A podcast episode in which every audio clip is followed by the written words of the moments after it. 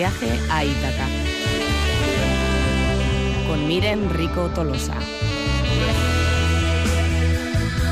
Pues sí, es ya momento de emprender ese viaje semanal a la literatura. Cada domingo nos acercamos a un nuevo libro con el que viajar, descubrir nuevos mundos, apasionantes historias, también personajes inolvidables, porque, como decía John Fitzgerald Kennedy, amar la lectura es trocar horas de hastío por horas de inefable y deliciosa compañía. Compañía de Miren Rico Tolosa. Egunon, ¿cómo estás, Miren? Egunon. Bueno, supongo que suscribes totalmente lo que dice Kennedy, ¿no? Totalmente. Eh, en ese caso, justo con esa frase, estoy totalmente de acuerdo. Y en este caso que he traído, como bien ha dicho Cherra, Plaga de Palomas de Luis Erdrich, eh, yo creo que más aún. Eh, no sé si es una autora muy conocida para, para nosotros, para el público vasco y español, porque sí que es una autora muy, muy conocida en Estados Unidos. Ella es nacida en Minnesota eh, y sí que ha recibido numerosísimos premios allí. Pero la verdad es que han tardado mucho en traducir muchas de sus obras a otros idiomas, entre ellos, bueno, eh, al euskera no está nada traducido, al castellano sí que han empezado ahora a traducir la mayoría de sus obras que podemos encontrar desde luego en la editorial Ciruela, están casi casi todas. Y en este caso, en Plaga de Palomas, también en Ciruela, la podemos encontrar, eh, bueno, es una de las obras yo creo que mm, si conocíamos ya a Luis Erdrich, más significativas de la autora. Y quizás antes de empezar con la obra me gustaría eh, hacer una breve introducción de la misma, porque, pues eso, eh, no es una autora eh, que todos tengamos quizás a mano en nuestras estanterías, entonces yo creo que merece la pena un poco conocer a Louise Erdrich. Y en este caso, bueno, es una autora estadounidense, pero hay que tener muy en cuenta que por parte de madre eh, tiene eh, raíces nativoamericanas, es decir, eh, tiene una gran parte de, su familia que, bueno, que pertenece a la, a la tribu Chijebe, no sé si lo estoy diciendo bien, pero bueno, ya me corregirá alguien que lo sepa decir bien, y esas raíces nativoamericanas van a ser eh, el pilar fundamental en todas sus obras.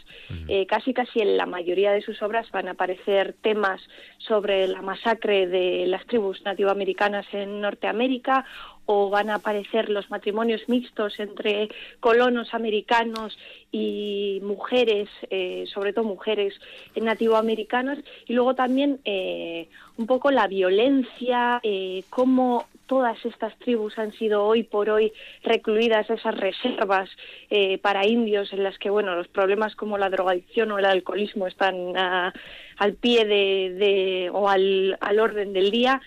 Y va a ir eh, en todas esas obras eh, va a ir una denuncia a esa sociedad norteamericana que, que, tanto se jacta de tener un pasado tan glorioso y que ella una y otra vez va a intentar eh, demostrar que, que, no es así. Bueno, pues vamos a desgranar este Plaga de Palomas de Luis Erdrich.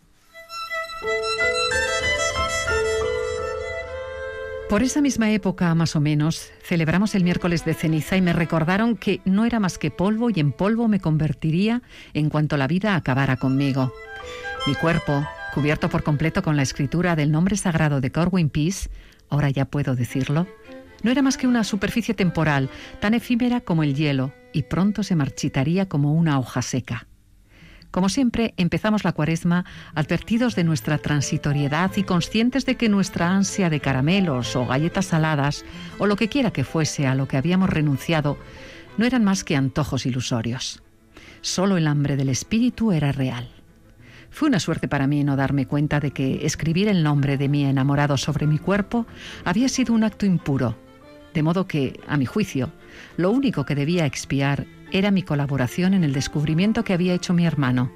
Los alicates de la caja de herramientas funcionaban con el televisor tan bien como los mandos. Esas palabras de Luis Erich tienen otro sentido cuando las escuchamos en voz de nuestra compañera Marichu Diez. Plaga de Palomas, eh, miren, parte de un hecho real, ¿no? De un crimen que cambia la vida de varias familias de un pueblo de Dakota del Norte. ¿Qué es lo que ocurre? Pues eh, sí que parte de un hecho real y es un hecho que, bueno, es una masacre de, de unos nativos americanos eh, por parte de eh, la población blanca norteamericana, eso es en Dakota del Norte, en este caso va a ser Dakota del Norte, que es precisamente donde Erdrich va a pasar toda su infancia, va a ser el escenario de este, de este libro y es esa masacre que se nos eh, va a, contar justo en la primera hoja del libro, es decir, se nos va a contar como primer hecho y luego salta eh, en el tiempo hacia adelante. Eh, y casi casi se, parece que se nos olvida esa masacre que, que ocurrió en 1901 en esa población de Dakota del Norte pero esa masacre va a ser el hilo conductor de todas las historias que van a venir después. Es decir, la masacre de esos indios nativoamericanos eh, va a servir para que luego a través de esos mismos pobladores, es decir, los, los descendientes de esos nativoamericanos y de esos eh, norteamericanos, van a vivir o van a revivir esa misma historia una y otra vez sin darse cuenta. Es decir, van a hacer vida normal, se van a casar unos con otros, eh, vamos a tener la narración de, por ejemplo, en las palabras que, que ha narrado Marichu es la narración de Evelina, una niña a la que vamos a ver crecer poco a poco hasta convertirse en una mujer. Y al principio ya vemos es una comunidad muy religiosa eh, que bueno que respetan un montón todas las tradiciones y que tanto nativoamericanos como eh, blancos por así decirlo están juntos entre sí pero eh, a raíz de esos casamientos y a raíz de, de, esos cruces y a raíz de que les nazcan también hijos mestizos entre, entre ellos, se va a ir descubriendo ese hecho, esa masacre. Y esa masacre va a cambiar la vida de todas estas personas que, que tenían como normalizado ese hecho de que se juntasen unos con otros. Y tener eh, descubrir eso, tener esa revelación de que eh, ha habido un crimen que, por supuesto, eh, los pertrechadores de ese crimen han salido impunes totalmente, eh, va a hacer que, que se muevan esas, eh, esos pilares de esa comunidad, el racismo vuelva a salir, el machismo vuelva a salir y bueno, eh, va, va, a haber bastante movimiento en las vidas de los protagonistas. partiendo de, de, ese hecho, ¿no? De ese, de ese crimen, las nuevas generaciones, decías, ¿no? Eh, con ese cruce de, de, sangre van creciendo ignorando ese pasado, ¿no? Pero hay un momento en el que, pues sí, lo, lo van a conocer. No sé si en la novela es una reflexión también sobre lo, lo frágil que es la memoria o sobre cerrar las heridas del pasado mirando al futuro? ¿O nada de pues ello? Yo creo que es, yo creo que es ambas, porque eh, Erdrich, eh, en todas sus novelas y bueno, en esta particularmente, eh, se va a basar en, en, su vida particular. Ella también sufrió una, una infancia bastante eh, dura, luego eh, cuando se casó con el antropólogo Dorris también, eh, bueno, tuvo bastantes reveses en ese caso de casarse con, con o que haya mezclas de, de nativoamericanos con estadounidenses. Y ella va a plasmar algo de su vida particular en esta obra.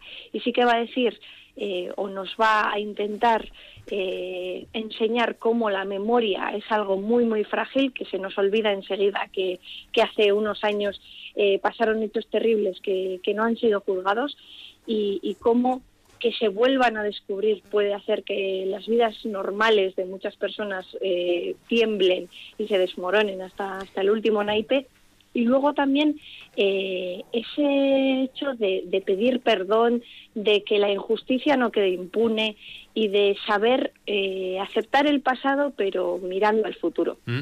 En las primeras páginas decías, ¿no? Eh, arrancan precisamente con ese hecho, ese crimen que va a marcar la novela. he leído en algunas reseñas que pocas novelas tienen una primera página tan impactante y, macabra como esta? ¿Por qué hay que resistir esas líneas iniciales y adentrarnos en Plaga de Palomas? Sí que es verdad que, que, la primera página en la que se nos cuenta el crimen es bastante dura y de hecho aparece eh, el asesinato de, inocentes y de menores de edad, hay que decir. Eh, y sí que es un poco eh, duro, quizás para lectores que no estén habituados a, de primera de primera vez, quizás eh, que empiece un libro de, esa manera. Pero yo creo que eh, pasada esa primera página y digerido ese trauma del comienzo, merece muchísimo la pena. En las palabras que ha recitado Marichu, yo creo que se ve perfectamente la riqueza del estilo de Erdrich cómo nos va a ir eh, embaucando con esos personajes como Evelina, la niña que, vamos a ver crecer, o el predicador que va a aparecer en un momento en el libro, que es un personaje maravilloso, o como el, el abuelo de Evelina, que es Mosum, que es un, un nativo americano que les va a ir contando historias a sus nietos eh, cuando precisamente su padre eh, les quite esos alicates, les quite el mando de la televisión porque no quiere que vean la televisión y no les queda otra que escuchar las, las historias que les va a ir contando su, su abuelo. Y he de decir que precisamente por eso, por esos personajes tan bien logrados y ese estilo y esa historia tan diferente que yo creo que mucha gente no ha, no ha leído sobre la historia de los nativos americanos merece muchísimo la pena. ¿En qué editorial lo encontramos y a qué precio? Pues lo encontramos y toda la obra de Erdrich en la editorial Ciruela y Plaga de Palomas estaría a 21,95. Bueno, pues recomendamos esa novela de Louise Erdrich, una autora norteamericana con muchísimos premios y muy conocida, con esa descendencia de los indios Chippewa, Plaga de Palomas. Miren, es que ricasco y el martes volverás en ese Día de la Inmaculada también con otra novela muy interesante y también que cuyas primeras eh, líneas, eh, bueno, pues a uno se le meten en el cuerpo y son muy escalofriantes. Miren, es que ricasco. Es que ricasco.